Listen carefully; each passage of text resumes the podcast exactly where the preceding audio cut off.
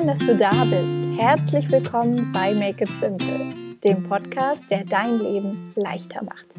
Mein Name ist Theresa Kellner. Ich bin Autorin, systemischer Coach und Journaling-Expertin aus Berlin. Und jede Woche Dienstag teile ich hier mit dir praktische Tipps und kraftvolle Coaching-Impulse, mit denen ich dich dabei unterstütze, dein Leben mit mehr Leichtigkeit zu gestalten und einfacher ins Machen zu kommen. Ich freue mich riesig, dass du da bist und eingeschaltet hast zu dieser neuen Folge, in der ich dir wieder einen ganz spannenden Interviewgast mitgebracht habe. Und zwar möchte ich dir heute Julia Felicitas Allmann vorstellen. Sie ist Journalistin und hat letztes Jahr ihr erstes Buch herausgebracht mit dem Titel Jeden Tag die Welt retten, wie wir mit 66 Alltagsentscheidungen die Erde zu einem besseren Ort machen.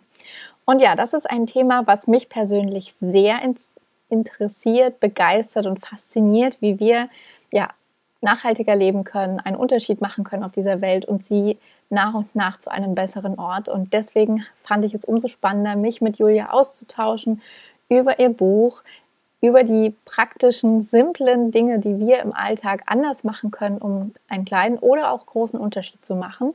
Und ich habe natürlich aber auch darüber mit ihr gesprochen, wie es eigentlich so ist, als freie Journalistin zu arbeiten, wie ihr Weg dorthin aussah, wie sie heute ihren Alltag organisiert. Ähm, wir haben über den berühmten Hut auch gesprochen, unter den wir so oft versuchen, alles zu bringen. Ähm, sie ist auch junge Mutter und ähm, ja, wuppt das quasi neben oder parallel zu ihrer Selbstständigkeit. Wir sprechen darüber, welche Rolle das Schreiben in ihrem Leben spielt, wie das abläuft, wenn sie sich mit einem neuen Projekt oder Buch befasst. Ähm, sie gibt Beispiele, ganz konkrete mit an die Hand aus ihrem Buch. Ähm, und was noch viel schöner ist, am Ende des Interviews wartet eine Verlosung auf dich, denn du kannst ihr Buch gewinnen. Also bleib auf jeden Fall dran und ähm, ja, lass dich überraschen von diesem sehr, sehr schönen, inspirierenden und persönlichen Gespräch. Julia und ich freuen uns danach auf jeden Fall sehr von dir zu hören, was du mitgenommen hast für dich und wünschen dir einfach ganz, ganz viel Freude beim Anhören. So, heute ist es an der Zeit für ein neues Podcast-Interview und ich freue mich riesig, dass ich heute mit Julia Felicitas Allmann sprechen darf. Also, liebe Julia, herzlich willkommen bei Make It Simple. Ja, hallo, ich freue mich sehr dabei zu sein.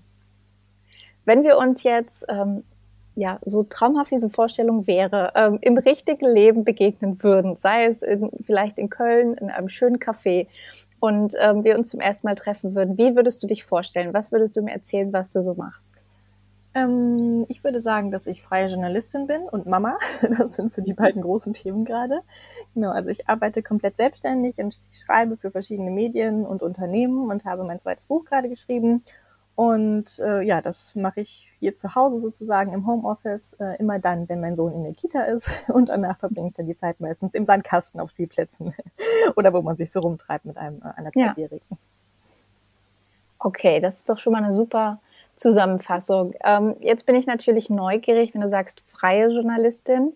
Ähm, erinnere ich mich dann daran zurück, dass ich viele Jahre tatsächlich auch gerne Journalistin werden wollte mhm und ähm, dann an so einem gewissen Punkt dachte, ah nee, ich bin so ein sicherheitsorientierter Mensch. Ähm, ich gehe lieber in Richtung, also damals habe ich mich Richtung Verlagswesen dann orientiert und dachte, das ist so die sichere Bank. Ähm, ironischerweise bin ich ja jetzt auch selbstständig. Ähm, aber vielleicht hast du Lust, uns mal mitzunehmen, zu, wie so dein Weg aussah, ob das ähm, schon immer für dich klar war, ähm, als Kind, dass du irgendwann schreiben möchtest oder dass du Journalistin werden möchtest und dann vielleicht auch mit der Selbstständigkeit, wie so dieser Weg sich abgezeichnet hat. Das finde ich immer sehr spannend zu ja, erfahren. Gerne. Ähm, also es war nicht so, dass ich als Kind schon immer wusste, dass ich das machen wollte. Also ich habe, es ist mir jetzt eher so im Nachhinein klar geworden, also ich habe auch schon immer viel gelesen und viel geschrieben und ich habe auch irgendwie mit Freundinnen und meiner Schwester irgendwie früher mal so Zeit, Zeitungen gebastelt und so. Also das Thema war schon immer irgendwie da. Und ich habe dann nach dem Abi habe ich dann Kommunikationswissenschaft studiert, weil ich dachte, so was man damals so klassischerweise irgendwas mit Medien ähm, und habe dann viele Praktika gemacht währenddessen ähm, bei verschiedenen ähm, Online-Plattformen, bei der Zeitung, auch mal beim Fernsehen, um zu gucken, was das Richtige ist und habe dann gemerkt, es ist das schreiben. Mhm. Und das möchte ich. Ähm, mir war aber nicht klar, dass ich das frei machen möchte. Also ich habe tatsächlich, ähm, ich erinnere mich auch noch an, an ein so ein Modul, das wir hatten in der Uni, wo es dann um freien Journalismus ging und wo ich dann auch so dachte, oh Gott, wie anstrengend und unsicher und wie macht man das denn mit der Versicherung und allem? Nee, das ist ja nicht so meins. Ich möchte Redakteurin werden und irgendwie einen Vertrag haben und um Gottes ja. Willen, alles andere geht ja nicht.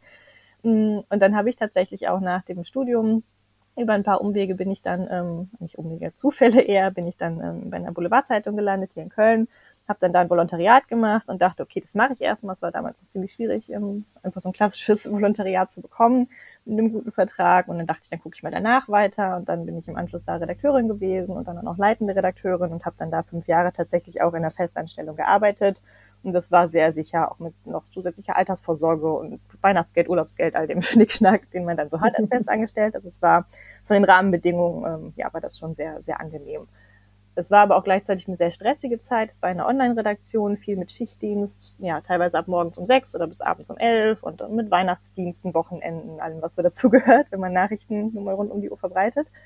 Mm, und es passte tatsächlich aber auch inhaltlich, habe ich immer mehr gemerkt, dass es nicht so ganz mein Ding ist. Und ich hätte dann da noch Chancen weiterhin gehabt, sehr gerne dort zu bleiben. Ich habe dann aber irgendwann beschlossen, dass ich da raus möchte. Ähm, habe mich dann aber auf eine andere Festanstellung beworben. Also auch da war ich jetzt gar nicht ähm, irgendwie schon gedanklich bei der Selbstständigkeit und brauchte vor allem erstmal irgendwie irgendwas anderes.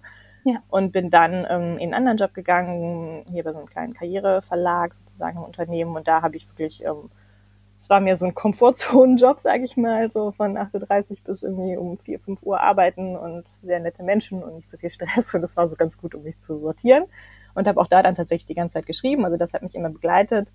Und als ich dann aber in diesem Job war und ein bisschen Zeit hatte, runterzukommen und zu mir zu kommen, habe ich dann irgendwie so gedacht, nee, eigentlich, eigentlich wolltest du doch irgendwie was anderes und habe dann angefangen, meine Stunden zu reduzieren, so dass ich einen Tag selbstständig war, weil ich mich auch nicht so richtig getraut habe am Anfang. Dann habe ich gemerkt, ach, das läuft ganz gut, dann mache ich das zweieinhalb Tage. Und dann war es irgendwann so weit, dass ich gemerkt habe, okay, das ist äh, in diesen zweieinhalb Tagen so viel mehr Lebensqualität und so viel mehr Erfüllung.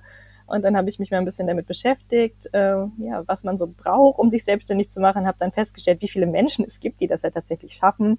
Ähm, und habe es dann einfach ja, was heißt einfach, habe es dann, nachdem ich es lange Schritt für Schritt versucht habe, bin ich dann irgendwann in die komplette Selbstständigkeit gegangen.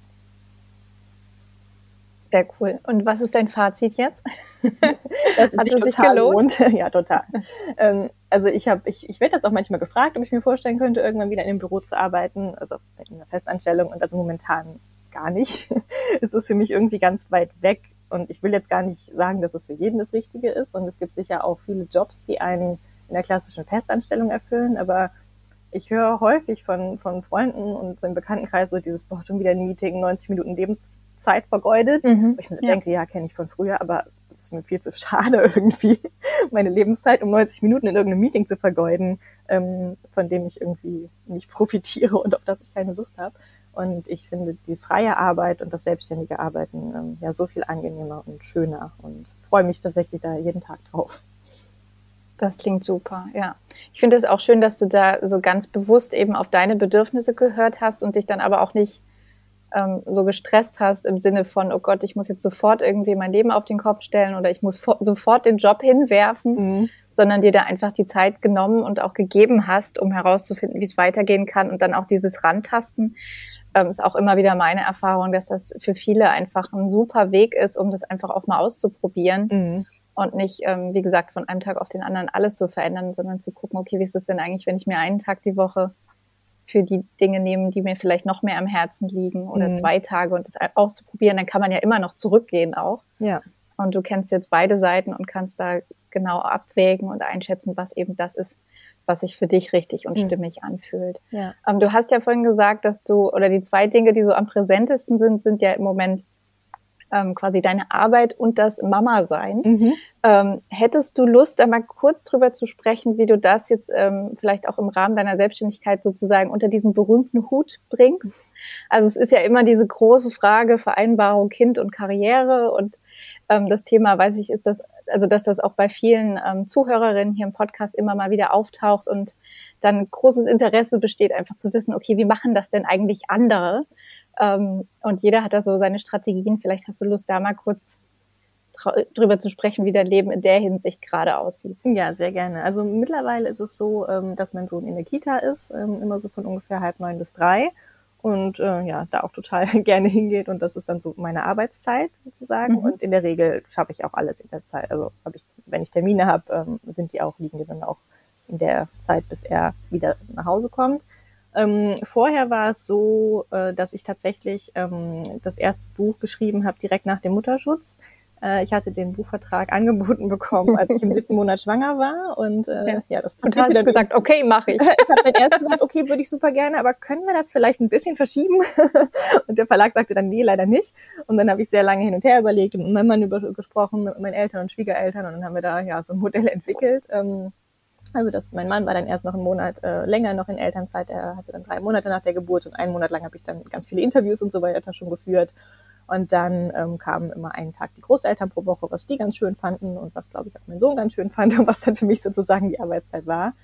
Und da muss ich auch sagen, erlebe ich die Selbstständigkeit natürlich auch als große Freiheit, weil ich das dann einteilen kann, weil ich sonst auch mal sagen kann, wenn ich irgendwas unter der Woche nicht schaffe, mache ich das am Wochenende ähm, und halt einfach nicht in einem Büro sitzen muss. Natürlich war es jetzt aber auch so, während der ähm, Schwangerschaft oder auch in der Elternzeit hat man einfach, wie bei allem, wenn man selbstständig ist, mehr Papierkram sozusagen ähm, was das Elterngeld angeht und je nachdem, wie man versichert ist und so. Also das war immer, es war immer der Sonderfall. Ja, ich bin da selbstständig, deswegen müssen wir das irgendwie anders regeln. ähm, aber eigentlich hatte ich das auch als sehr gute, als, ja, als, als, als Pluspunkt eigentlich habe ich das erlebt. Ähm, auch in der Schwangerschaft, da ich hatte das einzige, die einzigen Beschwerden sozusagen, die ich hatte, es war einfach riesige Müdigkeit. Und das war was, da hätte ich mich, glaube ich, nicht so richtig wegen krank gemeldet, wenn ich einen festen Job gehabt hätte. Ich konnte mir jetzt, dann habe ich mir aber ganz bewusst irgendwie mal gesagt, okay, ich lege jetzt mich jetzt einen Vormittag auf die Couch, weil ich sonst gerade das einfach irgendwie nicht hinbekomme. Ja. Ähm, und konnte dann aber halt gucken, wann ich dann arbeite und wann nicht. Und ja, ich glaube, das ging ganz gut.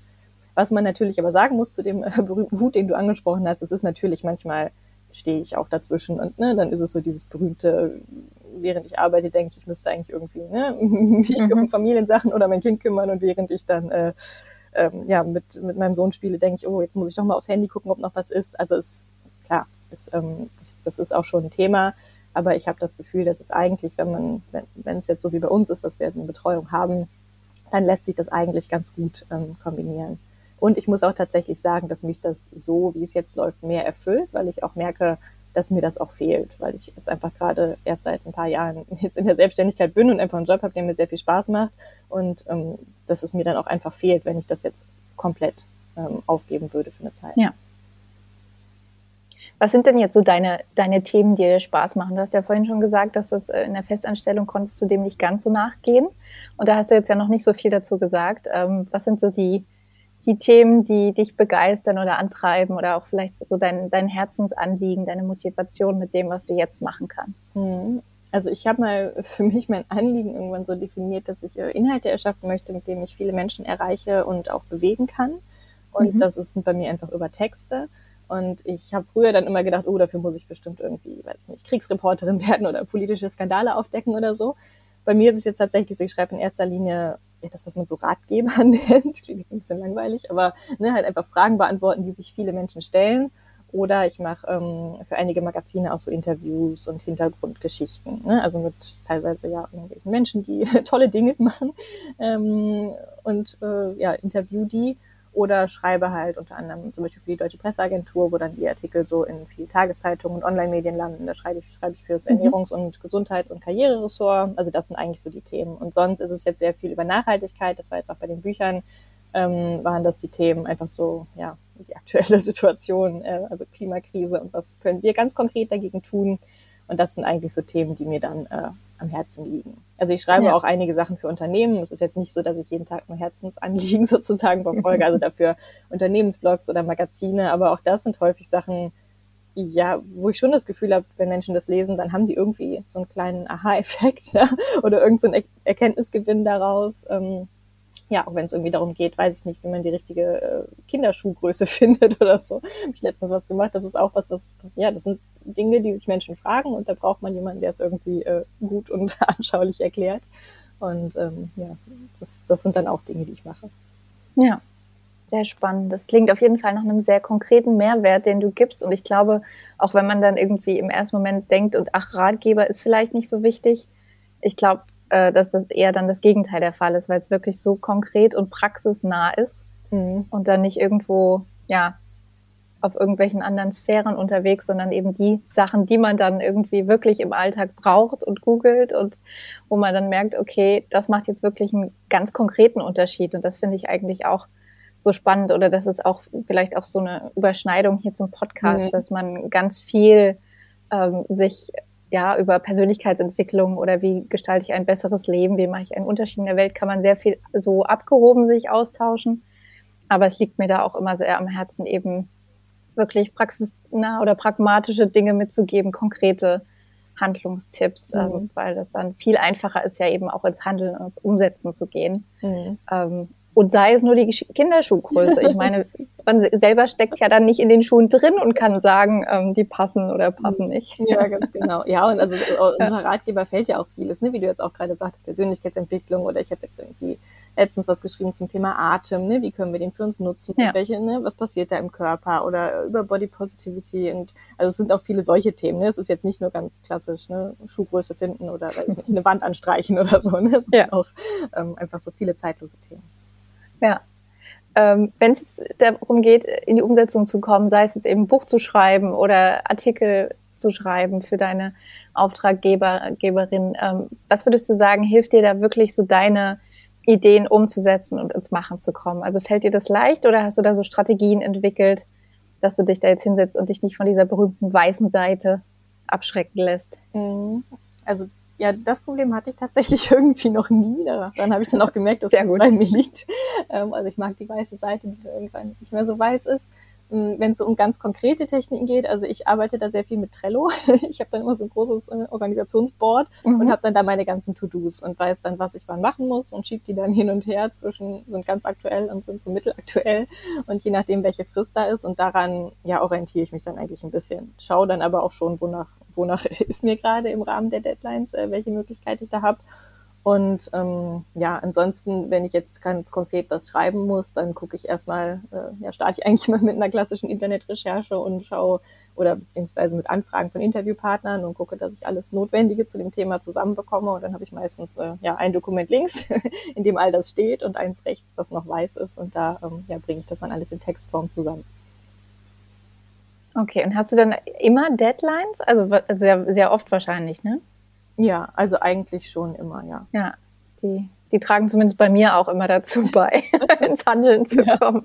Ja. Manchmal ist es dann einfach notwendig. Ne? Also einige sind dann, ja, sind dann länger und andere sehr kurzfristig. Ja. Bei so einem großen Projekt wie einem Buch ist es natürlich noch was anderes. Da weiß ich dann, ich muss jetzt irgendwie also nicht bei dem ersten jetzt zum Beispiel 66 Kapitel schreiben bis in ein paar Monaten. Also da ist die Deadline dann irgendwie eine relativ abstrakte Größe. Mhm. Aber ja, da muss man dann trotzdem irgendwie sich das dahin organisieren. Und hast du dann so, ähm, also nicht Routinen und Rituale, ähm, um dich quasi in diesen Schreibflow zu begeben, dass du dich dann irgendwie mit einer Tasse Tee oder Kaffee hinsetzt und sagst, äh, hinsetzt und sagst, okay, jetzt ist Schreibzeit oder, ähm, oder setzt du dir so Ziele wie heute schreibe ich so und so viele Worte? Also sind das so Dinge, mit denen du dich befasst? Zweiteres eigentlich nicht, wie viele Worte. Das mhm. kommt immer ja. so ein bisschen äh, einfach aus sich selbst heraus. Ja. Ähm, sonst ist es tatsächlich so, jetzt aktuell, dass ja morgens familiär bedingt irgendwie relativ viel Trubel hier ist und wenn dann mein Sohn so ab halb neun weg ist, dann setze ich mich, äh, dann habe ich schon Kaffee getrunken und setze mich dann mhm. eher äh, ja, mit einer großen Flasche Wasser an den Schreibtisch und dann geht's los. Also ich habe dann vorher noch so ein bisschen, ja, hier eine Zeit für mich, wo ein bisschen Ruhe ist, wo ich dann kurz Yoga mache und dann ja mich fertig mache und dann setze ich mich hin und gehe dann an die Arbeit, ja und das ähm, dann weiß ich, dass dann Arbeitszeit ist und äh, ich meditiere auch jeden Tag. Das habe ich aber so ein bisschen äh, entkoppelt aus meiner Morgenroutine sozusagen, wie es äh, ja häufig empfohlen wird und wie ich es auch früher gemacht habe.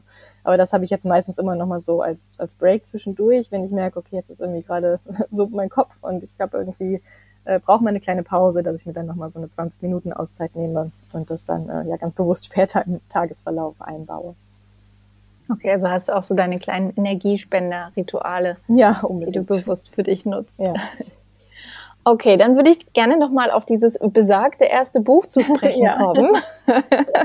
mit dem Titel Jeden Tag die Welt retten, wie wir mit 66 Alltagsentscheidungen die Erde zu einem besseren Ort machen. Mhm.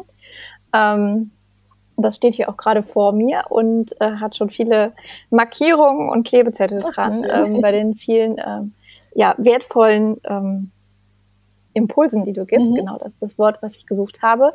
Und ähm, da würde ich super gerne wissen, wie jetzt die Idee zu dem Buch entstanden ist und ähm, genau, was es damit auf sich hat. Ja, die Idee ähm, war tatsächlich, äh, war es so, dass der Verlag mit der Idee auf mich zugekommen ist. Äh, das war eine mhm. sehr glückliche Führung. Also ich hatte vorher für ein Online-Magazin einen Artikel geschrieben, wo es um fünf solcher Fragen ging ähm, auch in einem ähnlichen Stil aufbereitet. Und das hatte jemand von dem Verlag gelesen, glücklicherweise, und dachte, ah, vielleicht kann man da mehr draus machen. Und das war tatsächlich so, so wie ich mir das früher manchmal gewünscht habe, dass ich eines Montagmorgens äh, ja in meine E-Mails guckte und dann ja, war da sozusagen war da einfach eine Mail von einem Redakteur des Verlags, der äh, ja, vorschlug, ob wir nicht ein Buch zusammenschreiben wollten, äh, was ziemlich cool war. Und dann, ähm, ja, dann geht ein sehr langer Prozess voraus mit ähm, Konzeptentwicklung und dann nochmal Anpassungen und Probekapitel schreiben. Und dann gibt's da diverse Programmrunden im Verlag, wo das dann nochmal diskutiert und durchgerechnet wird, bis es dann irgendwann soweit war. Ähm, genau, aber so war es, dass die Grundidee kam vom Verlag und dann war es aber so, ich hatte wie gesagt am Anfang über fünf geschrieben und dann hieß es aber, wir wollen 66, können Sie da mal überlegen. Ja, und dann habe ich mich hingesetzt und habe sehr lange überlegt, was mich beschäftigt, habe äh, ja viel in meinem Umfeld rumgefragt, welche Fragen sich die Leute darstellen und habe dann äh, angefangen zu sammeln und versucht, die Antworten zu finden. Ja, und das ist dir auch auf eine wunderbare Weise gelungen. und auf eine sehr ähm, simple Weise, um das Wort auch mal zu benutzen, mhm. weil ich finde, dass gerade das, also Nachhaltigkeit ist ja wirklich so ein Wort, äh, was mittlerweile oder glücklicherweise in aller Munde ist, mhm. aber viele sind dann auch, äh, einerseits verdrehen sie dann die Augen, weil sie es nicht mehr hören können oder andere, die sich eben damit auseinandersetzen. Also ich würde jetzt sagen, dass hier auch die Podcast-Community da sehr ähm, bewusst mit umgeht mit dem Thema, aber es ist eben oft diese Gefahr, dass man entweder irgendwie abgeschreckt ist, weil man denkt, man kann ganz viel falsch machen, mhm. oder es fühlt sich dann eben auch kompliziert an und anstrengend, dass man im Alltag auf ganz, ganz viel verzichten muss und Abstriche machen muss, um da einen positiven Beitrag zu leisten. Und ich finde, dass dein Buch da eben ganz wunderbaren Ansatz hat, und zu sagen, nee, es muss gar nicht kompliziert sein. Und man kann das eben an ganz vielen kleinen Entweder-Oder-Beispielen einfach mal abwägen und, zu, und gucken, was ist denn jetzt die bessere Alternative. Und ähm, du gehst ja eher auch nicht mit so einem Zeigefinger ran und sagst so, hier, du musst jetzt von heute auf morgen, ähm, ja, dich zurückziehen in die Einsamkeit und ähm, auf alle Annehmlichkeiten des modernen Lebens verzichten, sondern es geht ja auch da wirklich da um dieses pragmatische, praktische, konkrete und ähm, Genau, ich hatte so drei Beispiele ja rausgesucht vorab, über die ich ganz gerne mal mhm. mit dir sprechen würde, weil ich glaube, dass die also vor allem zwei davon sehr relevant sind. Das dritte finde ich einfach so persönlich ganz interessant. ähm, genau, das eine ist einmal sozusagen der Problemfall Avocado, mhm. die beliebte und gehypte und so leckere Avocado, mhm. auf die ich natürlich auch eigentlich gar nicht verzichten wollen würde. Aber ähm, da gibt es einige Gründe. Dann das Thema Waschmittel und Streaming. Mhm. Ähm, vielleicht hast du Lust, da mal so kurz, das muss jetzt nicht ausführlich sein, dafür ja. gibt's ja das Buch, mhm. aber ähm, mal an den drei Beispielen äh, so deinen Ansatz vielleicht auch zu zeigen, den du im Buch verfolgst. Mhm, genau, kann ich gerne machen. Ja, Problemfall Avocado. Äh, wie du schon sagst, geht es ja nicht darum, ne, dass man sie komplett verbannen muss. Das habe ich auch von vielen direkt so gehört, so nein. nehmen, nehmen Sie uns ja, nicht. Genau, nehmen wir nicht auch noch die Avocado. ähm, genau, aber ähm, das wurde jetzt in dem Buch, wie du ja schon sagst, sind es immer so entweder oder Fragen und da wurde jetzt äh, Avocado mehr mit, äh, also die Frage Avocado oder Ananas beziehungsweise andere tropische Früchte. Ähm, und Avocado hat da das große Problem, dass der Wasserverbrauch für den Avocadoanbau sehr, sehr hoch ist. Es gibt der Berechnung, dass für ein Kilo Avocado äh, etwa 1000 Liter Wasser notwendig sind. Ähm, und das ist besonders problematisch, weil sie da wächst, ähm, ja, wo nicht so viel Wasser vorhanden ist. Also es gibt mhm. auch diese, solche Zahlen zum Beispiel für Kaffee, aber Kaffee kommt aus äh, Gegenden, wo häufig einfach Regenzeit herrscht und wo es sehr viel Wasser gibt. Ähm, ja, bei Avocado ist das nicht so. Die kommen äh, weltweit am häufigsten aus Mexiko zum Beispiel. Und da wird dann teilweise das, das Grundwasser hochgepumpt oder aus Flüssen Wasser abgezwackt. Teilweise haben dann die Menschen vor Ort äh, nicht mehr genug. Da gibt's auch ziemlich erschreckende Dokumentationen, die man sich mal irgendwo angucken kann. Ähm, und das ist einfach ein Problem, weil es so einen riesigen Hype gibt. Ne? Also weil einfach Avocado total angesagt ist, bei uns in anderen westlichen Ländern, in den USA auch noch sehr stark. Und da gab es auch, es gibt tatsächlich Zahlen vom Statistischen Bundesamt, die ich für das Buch äh, verwendet habe, wo man sich wirklich den äh, Avocado-Im- und Export angucken kann. Und da gab es Zahlen jetzt für Deutschland, dass sich zwischen 2013 und 2017 ähm, einfach der Import mehr als verdoppelt hat, also fast mhm. zweieinhalbfacht, wenn man das so sagen kann. Tendenz wahrscheinlich immer noch steigen. Ja, genau. Ne? Also das ja. 2017 ist ja jetzt auch schon eine Weile her. Die brauchen ja einfach mit ihren Statistiken oft, bis man dann irgendwie die aktuellen Zahlen hat. Und das ist einfach Wahnsinn. Ne? Und dass es irgendwie Avocado-Restaurants gibt und überall Avocado ja, Toast und Avocado-Smoothie und alles verkauft wird. Und deswegen ist das ein Problem. Ne? Das, denn natürlich in den Anbaugebieten man einen riesen Markt sieht, man dann alles andere sozusagen dem Thema unterordnet und deswegen in erster Linie das Wasser gebraucht wird, was in diesen, in diesen Gegenden echt ein Problem ist.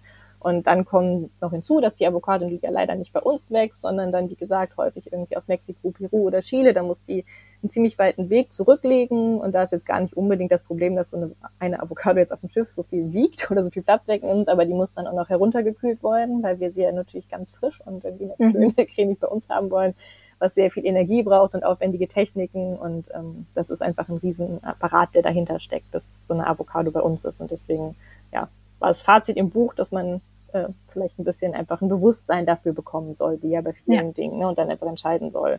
Weiß nicht, muss es jetzt zum Beispiel Guacamole sein, für die ich drei Avocado brauche, oder kann ich auch einen Hummus machen? Ja. Genau. Genau. Zweiter Punkt, Waschmittel versus Waschpulver. ja, ist was, wo man sich, glaube ich, andere Bereich Gedanken drüber macht. Ähm, da gibt es aber auch klare Empfehlungen, ob äh, jetzt ja, Waschpulver, in, also in Pulverform, wie der Name sagt, oder das Flüssige ähm, und das Feste ist tatsächlich besser für die Umwelt, ähm, weil das erstens ähm, ja, eine höhere Waschleistung hat, wie man sagt. Also man braucht weniger davon und weil später äh, da die Klärwerke weniger ähm, belastet werden. Und das war auch ein Punkt, der mir vorher gar nicht so klar war, auch wenn es relativ offensichtlich ist, dass ja alles, was wir irgendwie in die Waschmaschine und den Wasserkreislauf geben, dass das ja irgendwo landet. Ne? Mhm. Also irgendwie eine der Expertinnen, die ich interviewt habe, hat dann da mal gesagt, das ist alles Haushaltschemie, die wir ins Wasser kippen. Und das fand ich irgendwie so recht eindrücklich. Und da ist einfach, ähm, ist das feste Waschpulver kann dann nachher besser verarbeitet werden. Und hinzu kommt, wie ja bei so vielen Produkten, ähm, dass das Gewicht geringer dann ist, äh, was für den Transport besser ist, weil dem Flüssigwaschmittel Wasser zugefügt wird und teilweise die Verpackung dann ähm, weniger aufwendig beziehungsweise mehr ja. Waschpulver drin ist. Das ist ja das gleiche Thema. Es gibt jetzt auch ne, so viel festes Shampoo, feste Seife zum Duschen und so, ähm, alle von so von so Ökomarken, weil man dann einfach, ähm, weil man das ja, besser transportieren kann, weniger Verpackung braucht, weniger Gewicht hat. Ja, und es lässt sich auch viel einfacher plastikfrei ja. verpacken, wenn es genau. nicht die flüssige Form ist. genau. ja. Oh ja. Bisher habe ich zumindest kein flüssiges Waschmittel im Glas gesehen. nee, ich glaube nicht, aber es gibt es tatsächlich in einem Unverpacktladen. Zumindest hier in Köln kann man sich das abzapfen. Ja, zum Abfüllen, genau, ja, das genau, kenne also ich auch. Das, ja. das ist dann gute, ein guter Weg wahrscheinlich. Genau. Und dann das dritte Beispiel, was ich mir ganz bewusst herausgepickt habe, weil ich glaube, dass es in unser aller Leben so präsent ist mhm. und wir aber nicht drüber nachdenken, was es eigentlich für eine Wirkung hat, auch vom CO2-Verbrauch und allem drumherum.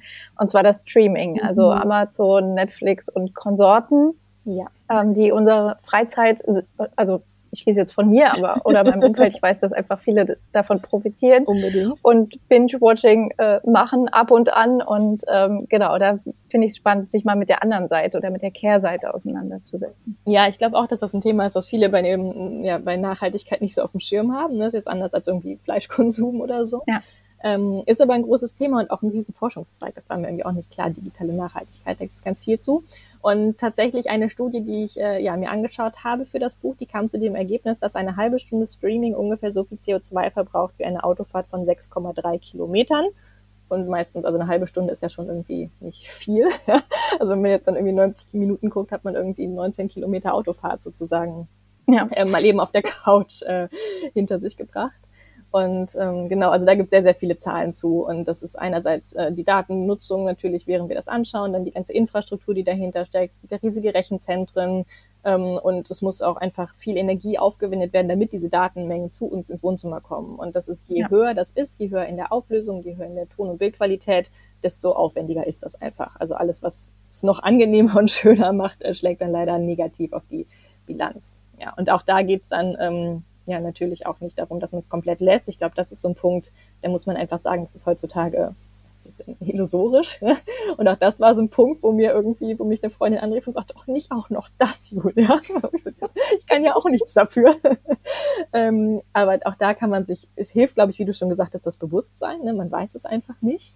Ähm, und ich finde, wenn man, wenn man sich das erstmal vor Augen führt, dann hilft das schon mal an ein paar Punkten. Also zum Beispiel, Mediathek gehört, gehört genauso dazu, ne? Also wie ja. Netflix. Also wenn ich jetzt zum Beispiel, wenn ich, ich bin so, das Einzige, was ich so ganz klassisch gucke, ist immer Tagesschau, ne? Immer so einmal abends, um zu gucken, was los war.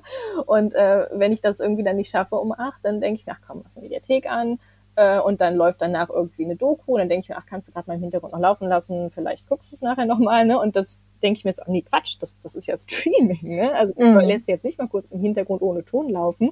Sollte man vielleicht beim klassischen Fernseher auch nicht, wenn du Stumm verbrauchst, aber es ist einfach eine ganz andere Dimension, weil jetzt nur für mich diese Daten die ganze Zeit auf meinen Fernseher geschickt werden, obwohl niemand hinguckt. Ne? Und das sind ja. einfach so Sachen, das kann man sich mal vor Augen führen.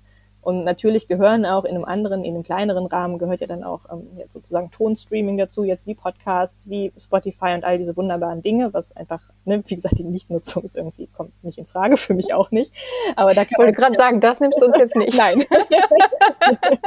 Aber man kann ja zum Beispiel auch Folgen, ne, also Podcast-Folgen vorladen, ähm, oder auch, ich habe, ich höre zum Arbeiten, ich höre immer die gleiche Spotify-Playlist eigentlich, so klassische ja. Musik und die habe ich mir dann irgendwann mal runtergeladen. Ne? Mhm. Also sozusagen, die kann man ja einfach dann, dann hat man sie, dann muss sie nicht jedes Mal, muss sie nur abgespielt werden und nicht jedes Mal neu abgerufen werden. Und das sind einfach so kleine Dinge, die man da vielleicht machen kann, um das Thema ein bisschen ein bisschen nachhaltiger zu gestalten. Und zum Beispiel auch noch letzter Punkt, alles, was man im WLAN machen kann, statt mobilen Daten, ist auch viel, viel besser.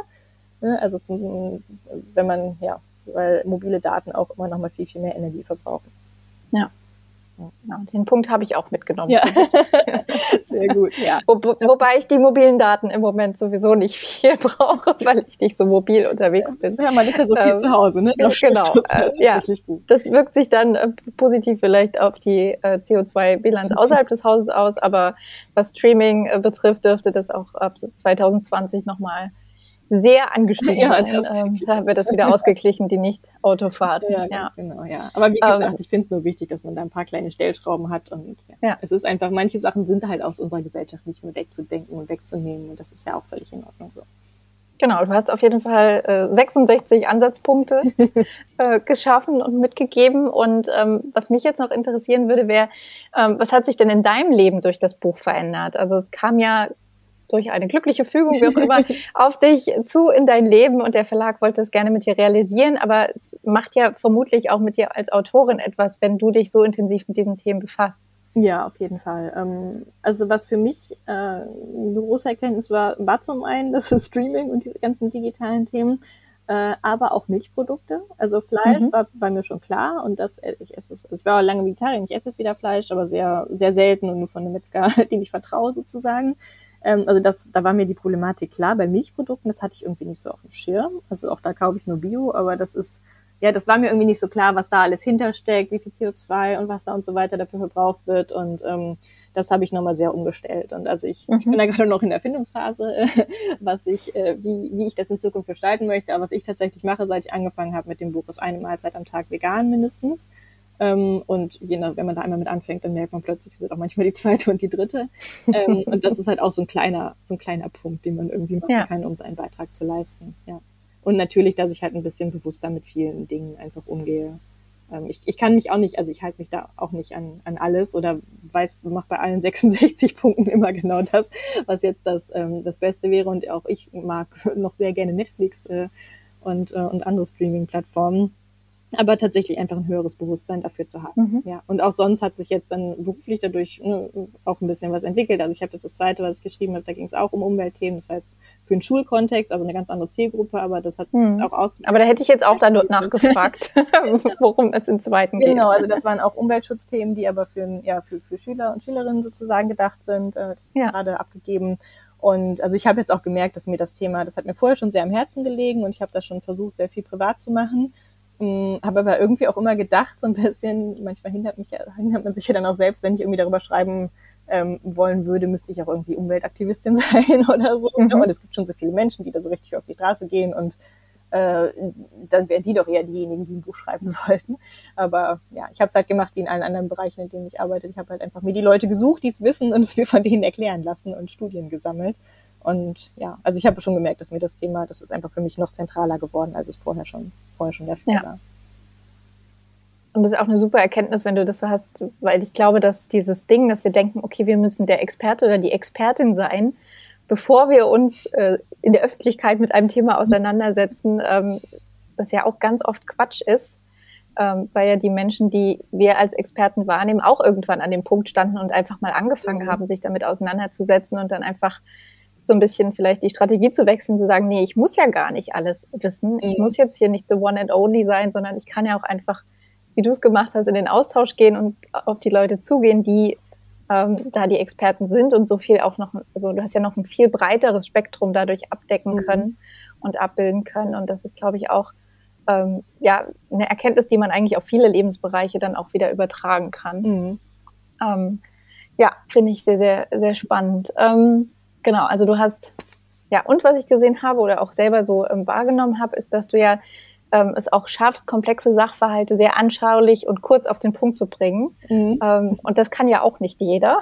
also man kann ja auch Experte sein mhm. oder dann in Anführungsstrichen jetzt mal gesagt Fachidiot, Fachidiotin ähm, und ganz viele wichtige Dinge mitzugeben haben, ähm, ohne das wirklich aber formulieren zu können mhm. oder weitergeben zu können, weil man sprachlich vielleicht da irgendwie nicht so hinterher ist. Und ja. du schlägst da ja eine ganz wunderbare Brücke zwischen eben den Menschen in ihrem Alltag und den Experten. Und ähm, genau, das ist wunderbar und das verknüpfen wir sogar, da bin ich sehr, sehr dankbar dafür.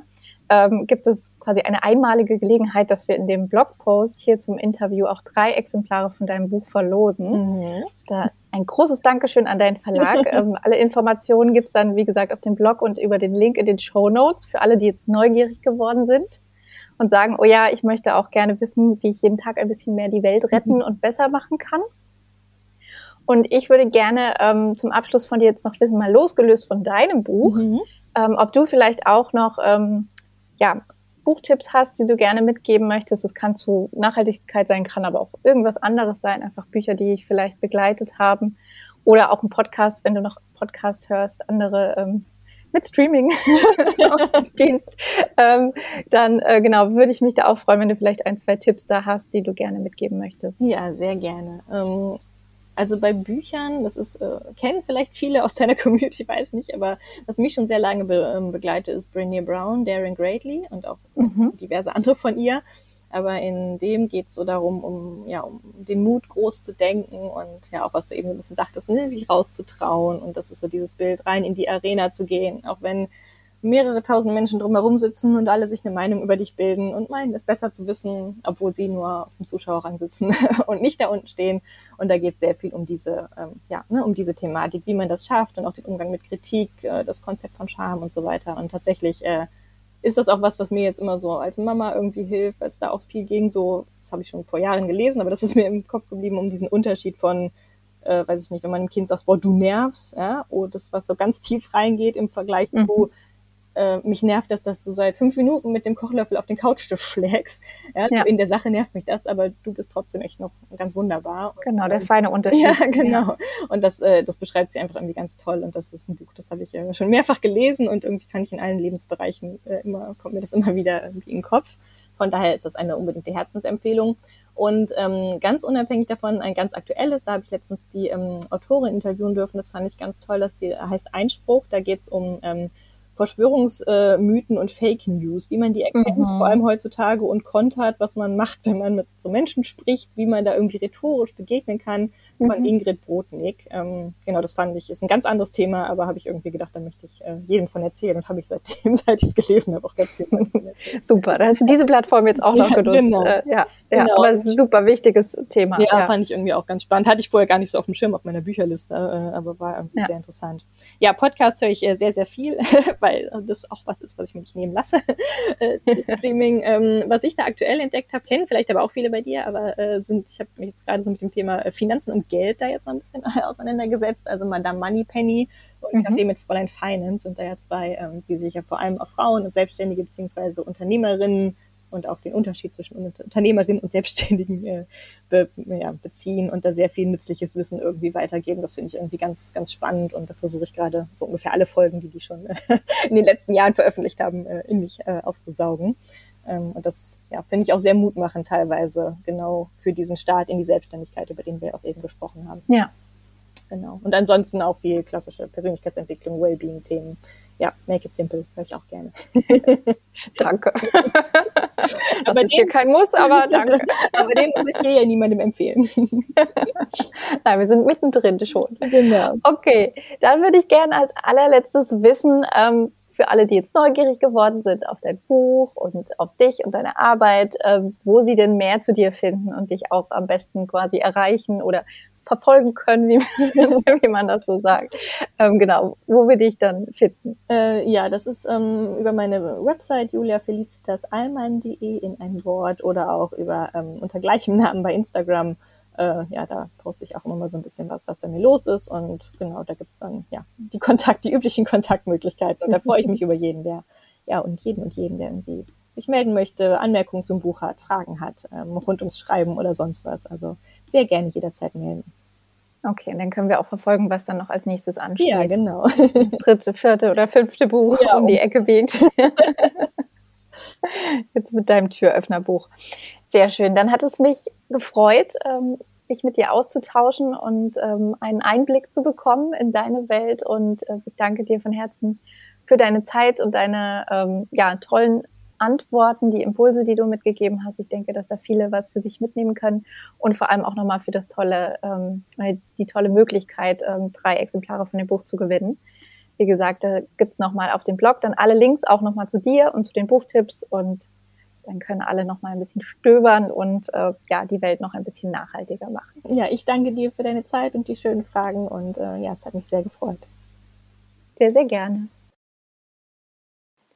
Das war mein Interview mit Julia Felicitas Allmann und wie so oft sitze ich jetzt hier und bin sehr, sehr dankbar für diese Erfahrung und hoffe vor allem, dass du ganz viele schöne, inspirierende Impulse für dich mitnimmst aus unserem Gespräch. Mir hat es unglaublich viel Spaß gemacht und ja, wie gesagt, ich bin jedes Mal aufs Neue dankbar, so schöne persönliche Einblicke zu bekommen in das Leben von anderen Menschen und im Besonderen spannenden Frauen und Macherinnen und hoffe, es geht dir genauso. Und wenn du jetzt neugierig bist, mehr über Julia zu erfahren, über ihre Arbeit und vor allem über ihr Buch, jeden Tag die Welt retten, ähm, vor allem wenn du Lust hast, es zu gewinnen, ein Exemplar, dann schau auf jeden Fall auf meiner Webseite vorbei unter www.theresakellner.com/blog.